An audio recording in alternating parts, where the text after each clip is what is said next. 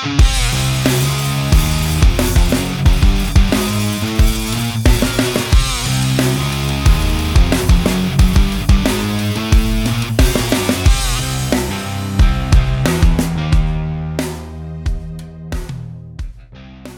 привет, дорогие друзья! С вами пятый выпуск подкаста Роджер Роджер.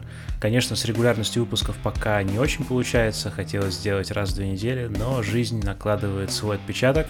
Тем не менее, уже на следующей неделе мы планируем с Борисом Савченко записать большой гостевой эпизод, уже шестой, по поводу Империи в Star Wars Legion, а, с обзором каждого юнита, каждой комбы, каждой командной стратегии, но до этого у нас есть немножко времени, чтобы ответить на накопившиеся вопросы, чем мы сейчас и займемся.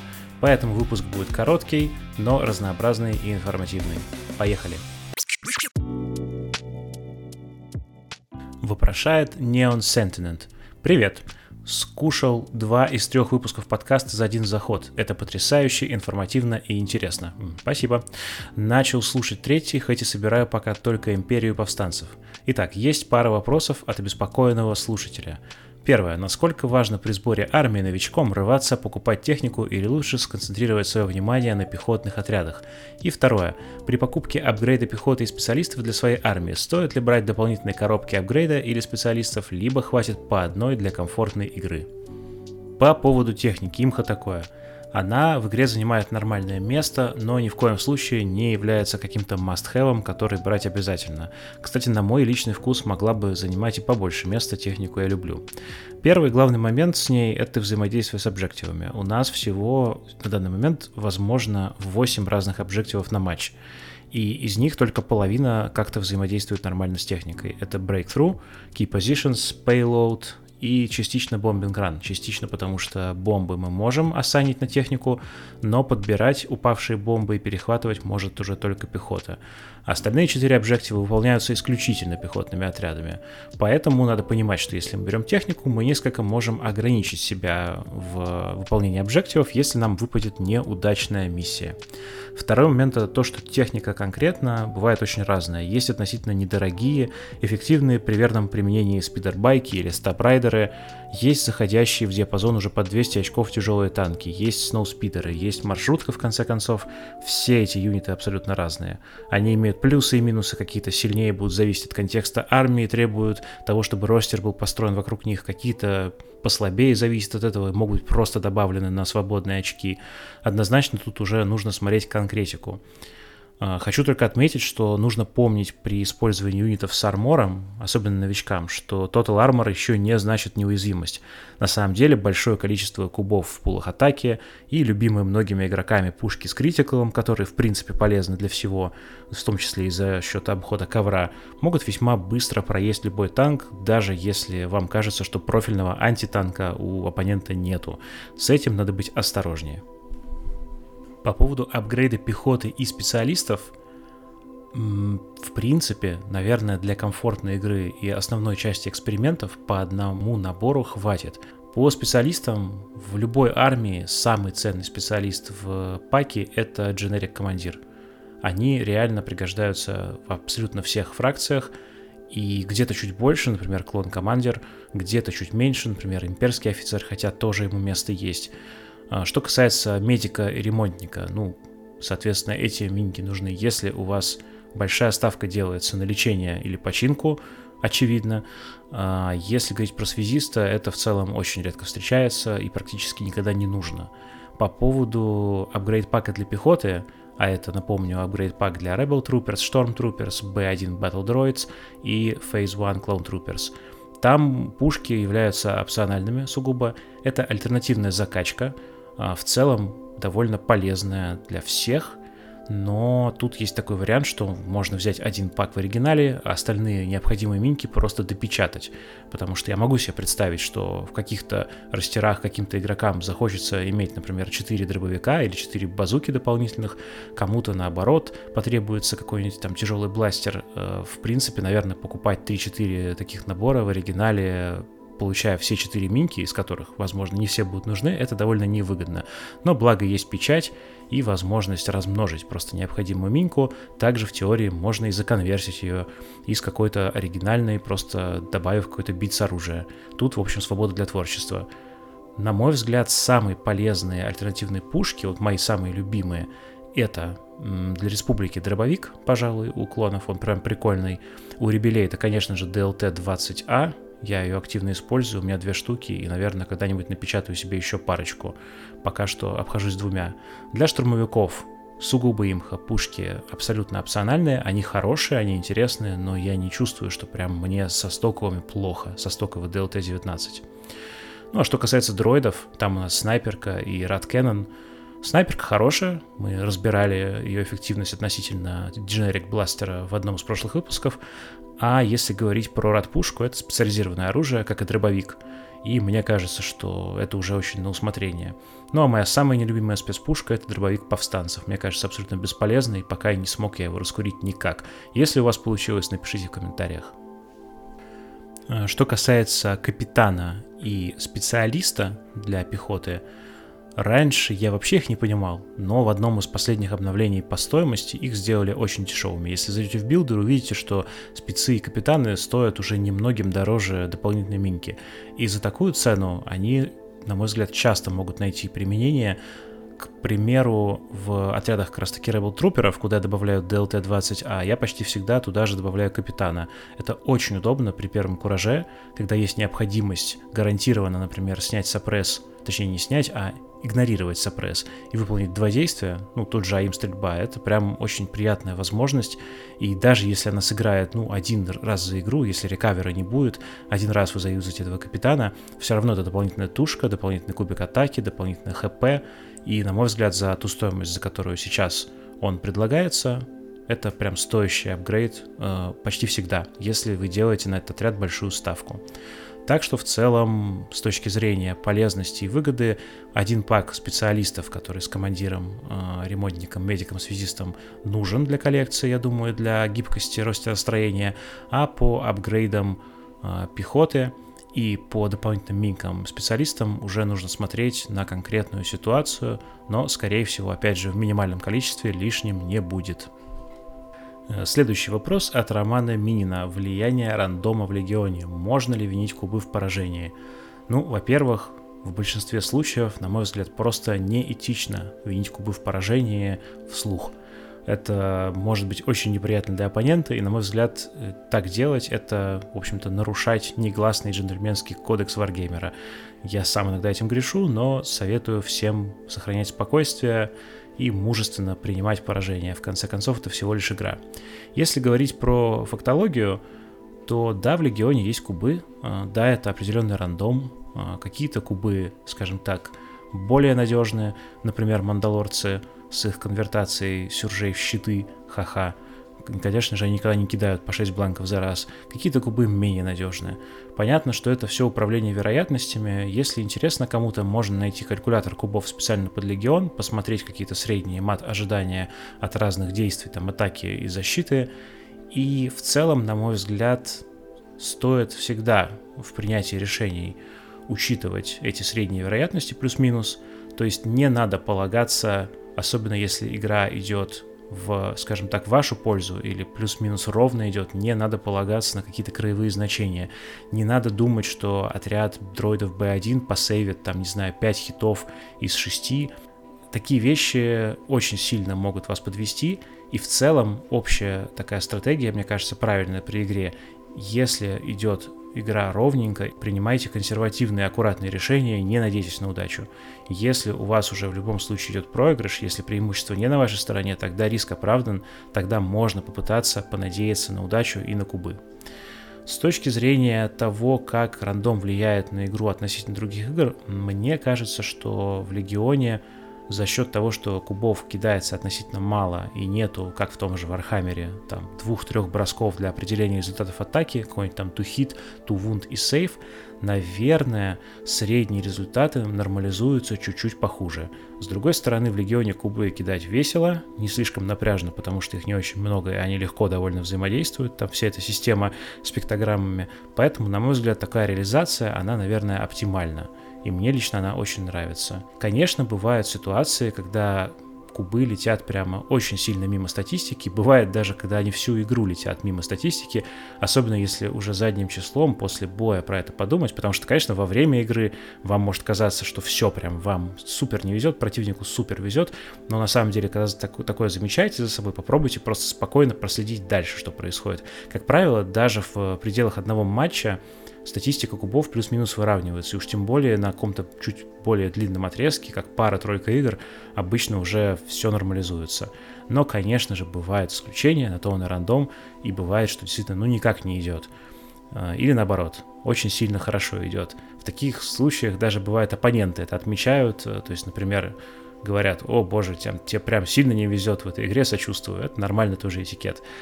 А, но в среднем, в среднем ожидания есть, и стоит опираться на него и переживать, когда сильно какое-то отклонение идет, тоже не стоит, потому что, ну, отклонения, они на то и есть такие, что случаются редко. Не повезло сейчас, скорее всего, в соответствии с законами статистики, в среднем будет вести как всем. Это нормальная история в любых играх с кубами. А решающие все-таки вклад в победу или в поражение вносят ошибки или верные решения игрока и экономия действий – это то, что в Легионе решает гораздо больше любых кубов. Далее вопрос от Анатолия Рогалева. Если я распечатаю карты, меня реально не допустят к турниру? Вопрос вроде как в шутку, но на всякий случай отвечу. Всегда стоит уточнять правила, у организатора или в регламенте турнира, на который вы идете. Все-таки Легион это не только Питер и Москва. Я без понятия, может быть где-то есть тот самый злобный организатор, который не дает людям поиграть со спечатанными карточками апгрейдов какими-нибудь. Я очень сомневаюсь, что такой есть, особенно в силу последних событий и доступности игры в России, но кто знает. Всегда можно спросить, уточнить этот момент. Позиция в Санкт-Петербурге, можно распечатывать карточки – можно распечатывать любые карточки. В целом, конечно же, если речь идет о картах, которые используются именно как игральные карты, то есть командные карты, карты сценариев, там требования к прокси определенные есть, чтобы все-таки эти карточки были идентичны по виду оригинальным, особенно если вы смешиваете деку, ну просто иначе получается очень странно. Если речь идет о карточках апгрейдов и юнитах, то вообще какая кому разница. Мне даже удобнее распечатывать, например, э, ростер в виде карточек из билдера, потому что как минимум там будет актуальная эррата. На оригинальных картах там уже где-то процентов, наверное, 30 оно изменено или устарело, причем бывают прям критичные какие-то изменения. Я сам несколько моментов пропустил в свое время, потому что не смотрел в эррату, поэтому мне гораздо спокойнее распечатать актуальную версию и смотреть в нее, если вдруг я что-то забуду. Но если кто-то будет ругаться, то давайте сами разбирайтесь, я вам тут плохого не рассказываю, если что, не надо меня сдавать и отвечаю в полной мере только за комьюнити Санкт-Петербурга. Далее вопрос Александра Щепкина. Какие изменения в балансе и правилах хотелось бы больше всего? Топ-5 самых слабых персонажей, по твоему мнению, и как часто, по-твоему, должна меняться мета? Нормальный такой кликбейт на то, чтобы целый выпуск запилить, постараюсь все-таки ответить кратко. Изменения в балансе и правилах хотелось больше всего. Ну, наверное, я надеялся, что все-таки переделывают более серьезно Бобу, хотя сейчас, когда уже наборы Shadow Collective уже приехали некоторым товарищам, уже есть анбоксы, и, в общем, все содержимое перестало быть секретом, мы видим, что переделали Бобу не сильно, да, добавили ему приятное правило Independent, добавили ему по кубу там на его оружие, но в общем и целом я надеялся, что именно командные карты вот именно для него переделают. Карты Боска и Када Бейна меня вполне устраивают. У Боба это просто как-то скучновато, и я мечтал где-то там в каких-то розовых фантазиях, что ему, например, дадут permanent на эти карточки, его оружие, будучи активированным, будет оставаться с ним на всю игру, и можно будет им пользоваться. Но это, конечно, мои влажные фантазии. Ваши ожидания, как говорится, ваши проблемы. Сделали то, что сделали, все равно, конечно, приятно апнули. Но мне почему-то кажется, что Боба как был, так и останется аутсайдером. В целом, наверное, из других персонажей, которых я считаю слабыми, Опять же, я могу читать так просто потому, что я их не распробовал, но мне что-то не очень заходит агент Калус. Вообще, я не раскурил его, я играл им, по-моему, один или два раза, и что-то как-то не понял, зачем он вообще нужен. Пожалуй, наверное, другие персонажи, прям все остальные, которых я помню, они так или иначе норм. Возможно, чуть-чуть не дотягивает Лея. Конечно, от такого иконичного персонажа хотелось бы видеть чуть-чуть больше больше праздника, больше огня, особенно когда смотришь на нее как на саппортного персонажа и сравниваешь, даже с учетом контекста армии другой, с какой-нибудь Падмой становится чуть обидно. Да, пожалуй, ее бы я тоже хотел немножко апнуть. Все остальные персонажи, которых я сейчас могу вспомнить, вполне себе устраивают и имеют свое применение. По поводу изменений в балансе других каких-то, ну, наверное, хотелось бы закрыть пару дыр – мне не очень нравится история с реализацией баунти, потому что у нас тут развелось филд командеров просто дофига, и кажется, что правила не то чтобы очень хорошо взаимодействуют. А говоря проще, баунти на филд командеров просто не действуют, действуют только на настоящих командеров и оперативников, и это кажется упущением. По поводу третьего пункта в вопросе Александра, чистота изменения меты, наверное, с точки зрения обновления костов, мне было бы комфортно, если бы они происходили от двух до четырех раз в год. В принципе, любая цифра между этими параметрами меня устроила. Но мне кажется, что мета не обязательно должна меняться только балансными правками. Я думаю, что стоит посмотреть на примеры, пускай не всегда супер удачно реализованные, но все-таки интересные примеры в таких играх, как Infinity, а, а теперь и Warhammer, причем как 40к, как я вижу, так и AOS, где так или иначе вводятся некие сезоны, которые для competitive плея приносят какие-то особые правила, фишечки, особые миссии. Мне кажется, Легиону можно взаимствовать что-то оттуда, только вот чтобы это было все-таки что-то действительно компетитивное и сбалансированное для турниров, а не вот эта вот история, которую сейчас выпустили, собираются выпустить с охотой за каким-то канализационным червем. Хочется, в принципе, новых миссий, новых доп. условий сезонных, которые можно использовать для того, чтобы разнообразить игру, подсветить какие-то юниты. Насколько это легко реализовать, насколько это можно сделать хорошо и сбалансированно, вопрос открытый. Потому что у нас, как ни крути, есть три уже специвента. Это Hunted, это Unconditional Warfare и последнее, по-моему, что-то там Call of Destiny — и я не могу сказать, что, несмотря на то, что эти правила есть, они выложены в открытый доступ, не могу сказать, что я видел, чтобы в них с удовольствием играли. По Unconditional Warfare мы даже турнир провели, и вроде не супер зашло. Наверное, это можно связать с тем, что люди не привыкли, а можно просто пожаловаться на то, что это скорее все-таки фан-ивенты и полом э, веселый, чем турнирный формат. И, в принципе, AMG их так и продвигает. Не знаю. Но, anyway, было бы хорошо, если бы были сезоны и сбалансированные турнирные миссии как-то бы менялись. С другой стороны, то, как они меняются в Warhammer е, в том же, это не супер интересно. Там все равно это так или иначе objective ы с очень похожими правилами. Для меня самый интересный реализованный пример это все-таки Infinity. Вот там, мне кажется, хорошее сочетание, хороший баланс между тем, чтобы игру все-таки двигать вперед и как-то новые челленджи игрокам давать, но при этом не слишком сильно рушить то, что уже есть, чтобы все-таки основной геймплей, он оставался таким, каким мы его любим. Вопрос от Кирилла Савчука. Самый ожидаемый персонаж по всем фракциям. Ну, пускай за республику будет Асока Тана, за сепаратистов Асаш Вентрес, за империю это будет Инквизитор Трила, за повстанцев это будет Карадюн, и за Shadow Collective пускай это будет Доктор Афра. Почему? Да потому что этому подкасту иногда время от времени можно, в общем-то, дать небольшую дозу гетеросексуальности. Второй вопрос оттуда же. Вот есть у нас Люк, Вейдер и Мол, у которых существуют по две итерации с разными титулами. А кому, как ты думаешь, можно еще новую итерацию сделать? Именно доп-титул, а не реворк основной карты и почему? Ну, по-любому Оби-Ван, и это не в связи с выпуском сериала. В принципе, даже интересно было бы увидеть Оби-Вана более старого. Не знаю, насколько, правда, это будет интересно и актуально, учитывая, что у него не очень-то много экранного времени было в четвертом эпизоде. Наверное, второй персонаж это, ну, конечно же, это Боба Фетт, учитывая сериал с ним. А, все-таки там тоже два разных персонажа совсем получается.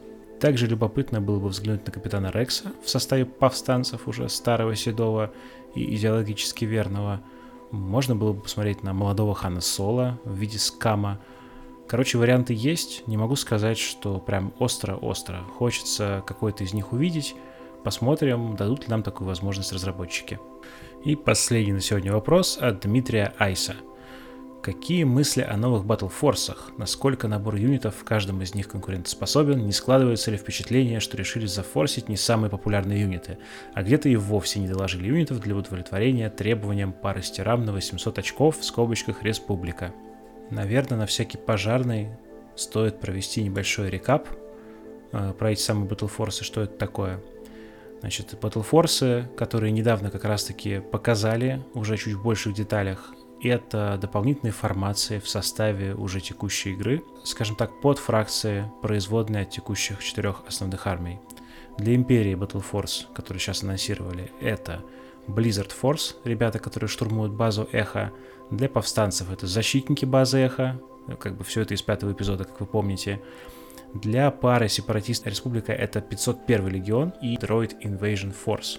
По задумке разработчиков, Battle Force будут немножко по-другому как-то оперировать лимитами юнитов. При этом там будет небольшое количество специальных правил и дополнительные командные карты, которые должны скомпенсировать то, что, собственно, выбор юнитов будет ограничен. В Battle Force пока что по задумке можно будет вводить только те юниты, которые в них логически должны присутствовать.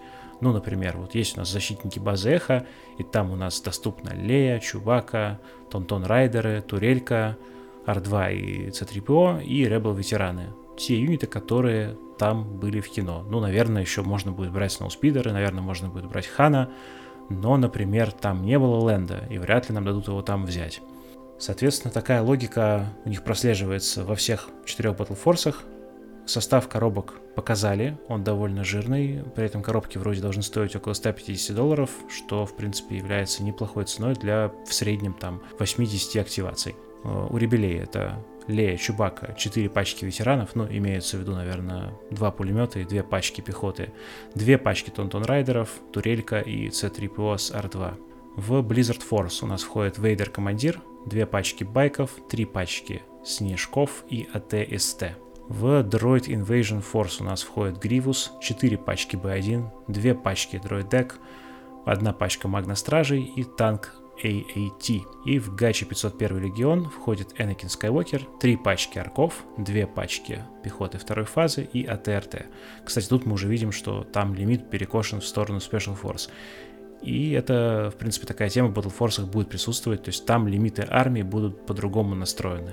Я думаю, что бизнес-цель тут у разработчиков просто сделать игру разнообразнее, я очень сильно сомневаюсь, что им нужно зафорсить не самые популярные юниты, потому что если бы они хотели зафорсить условно, например, каких-нибудь не часто играющих дроидек или не часто играющую турельку 1.4 FD у ребелей, то им достаточно было бы просто выпустить на нее эрату, сделать ее реально компетативной, э, мощной пушкой или там супер крутыми нагибающими драйдеками, их бы просто раскупали как горячие пирожки, включая даже отдельные наборы и отрывали бы с руками. Здесь, скорее всего, цель это все-таки составить какое-то разнообразие для игроков, с одной стороны, а с другой стороны мы видим, что по сути эти коробки это очень неплохой стартер фракции для одного человека. То, чего Легиону не хватало, когда мы хотим не пилить коробку с другом и не собирать две армии, а хотим просто стартануть какую-то одну армию. Причем, если поиграться с билдером, посмотреть, да, там не самый, может быть, оптимальный состав, хотя напомню, что мы еще не знаем особых правил Battle Force и командные карты мы их не видели, но тем не менее. Оно собирается плюс-минус на 800 из одной коробки. По-моему, это довольно хорошо для новичков. Для старичков, опытных, которые давно коллекционируют игру, конечно, ценность этой коробки заключается исключительно в командных картах, которые там, видимо, будут. Но их мы, я думаю, просто напечатаем. Я, во всяком случае, не собираюсь себе брать еще пачки бесполезной для меня уже пехоты, которая у меня на полке стоит, там просто гора ради трех командных карт. Я их просто распечатаю. Однако рад за новичков, которые смогут наверняка более комфортно и интересно ворваться в игру с помощью этих новых стартеров. Ну, конечно, при этом мнение о том, что это некий хитрый бизнес-план я слышал. Слышал и пожестче такой тейк был, панчлайн, что, мол, это вообще они запасы ненужного хлама пытаются продать. Я в это все не верю. э, я примерно понимаю, наверное, как работает индустрия, хотя бы потому, что работаю в смежной. И мне кажется, большое количество вот этих вот хитрых, супер заговорщических бизнес-планов, они на самом деле объясняются гораздо проще. Нету никакого злого умысла в том, чтобы сделать специально не играющий Battle Force, в который мы засунем залежавшиеся у нас запасы дроидек, чтобы их тюхать несчастным покупателям. Скорее всего, просто ребята пытаются сделать какой-то набор, который составит конкуренцию всяким ваховским Combat Patrol ям, Start Collecting ам и их там Battleforce ам, или как они там называются, army, Army Set ам. Короче, сделать нормальный большой набор с привлекательной скидкой, в которую они запихивают подходящие по лору и знакомые любителям Звездных войн юниты. Я не думаю, что у них есть цель выпустить какой-то Ultimate Competitive Tournament под незадрот bundle, и вообще в таких коробках очень важно, чтобы они просто красиво выглядели на магазинной полке, и да, может быть, драйдеки не такие крутые, как стапы, но поверьте мне, человек, который просто пришел в хобби-магазин, проходит мимо полки, которому нравятся Звездные войны, драйдек, он узнает, я думаю, примерно в трех случаях чаще, чем он узнает какие-нибудь стапы. Это абсолютно нормальная тема, что они пытаются собирать Battle Force именно так. А нам потненьким задротам уже остается пилить их, продавать ненужное или не покупать их просто и распечатывать карты и играть спокойно. И не переживать за то, что кто-то там кому-то продает большие красивые коробки, которые нам кажутся не супер оптимизированными. Ну что, на этом ваши вопросы закончились. Кстати, спасибо большое всем, кто их присылал, и продолжайте их обязательно присылать. Можно в личку группы Роджер Роджер ВК, можно в Телеграм, чат, можно мне в личку, любым удобным для вас способом. Главное, чтобы они до меня дошли, а я их соберу, и, возможно, через выпуск или еще позже, когда представится такая возможность, отвечу и на них тоже. Большое спасибо, что были со мной. Держите кулачки за нашу запись мега супер гачи империал выпуска с Борисом Савченко. Надеюсь, все получится хорошо и вам будет интересно. Всего вам наилучшего. Пока.